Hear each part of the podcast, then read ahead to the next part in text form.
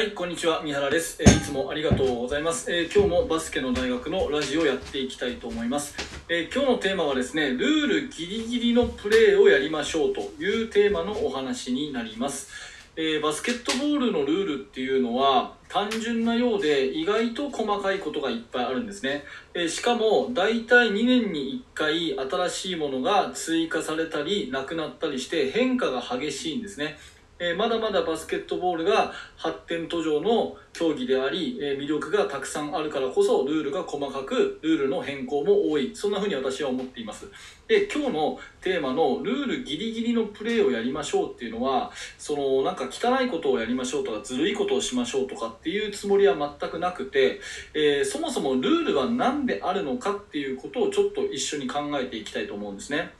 で私の結論としてはルールが設けられてるのはそれ以上をやるともう相手は守れないからルールがあるというふうに思うんですよ。まあ一番一番分かりやすいのはファールだと思うんですけど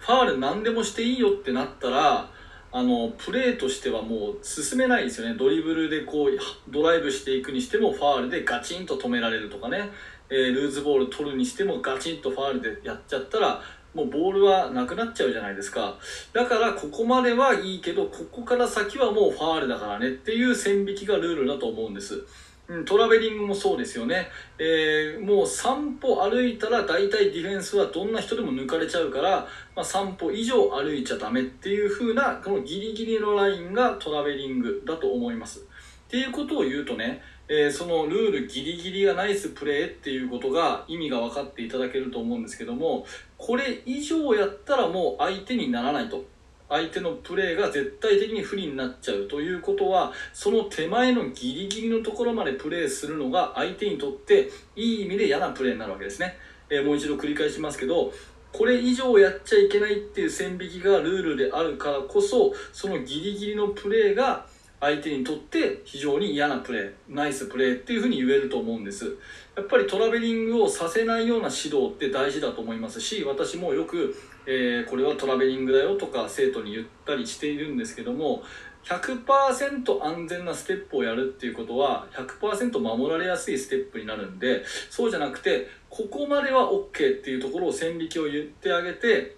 そのギリギリのステップトラベリングであれば本当に軸足が離れるちょっと手前にボールが手が離れると。そして足幅はなるべく広く大きく一歩を出すというようなトラベリングギリギリの方が相手としてはディフェンスとしては辛いわけですよね。なのでそういうところを求めた上でルールを守らせていくという指導が大事で絶対に何が何でもルールは絶対しないように安全に安全にもう本当に歩幅の小さいステップをやっていくっていうのとは違うかなというふうに思っています、えー3秒バイオレーションなんていうのもありますよね。制限区域の中に、え3秒以上いちゃいけないというのは3秒以上いちゃいけないからこそ誰も入らないでねっていうふうにすれば確かにそのえ反則はなくなるかもしれませんけどもその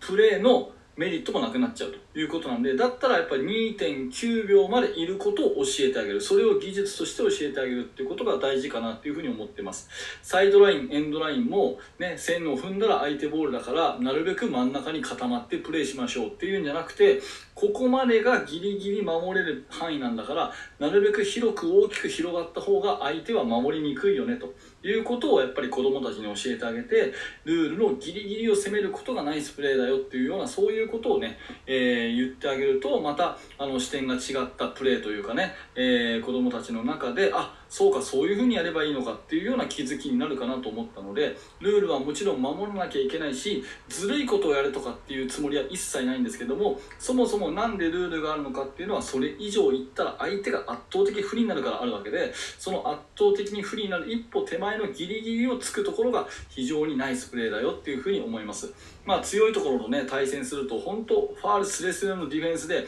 バチバチバチっと当たられてねボールも運べずに負けちゃうとかっていう経験多分誰しもされたことがあるんじゃないかなと思うんですけどまあ要はそういうことですよね。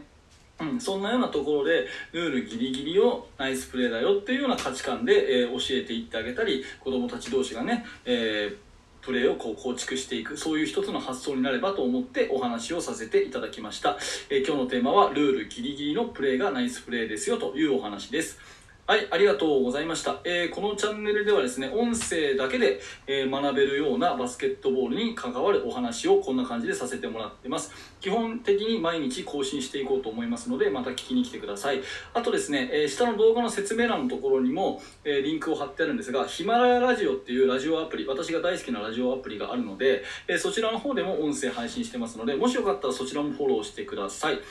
はい、えーご視聴ありがとうございました。三原学でした。それではまた。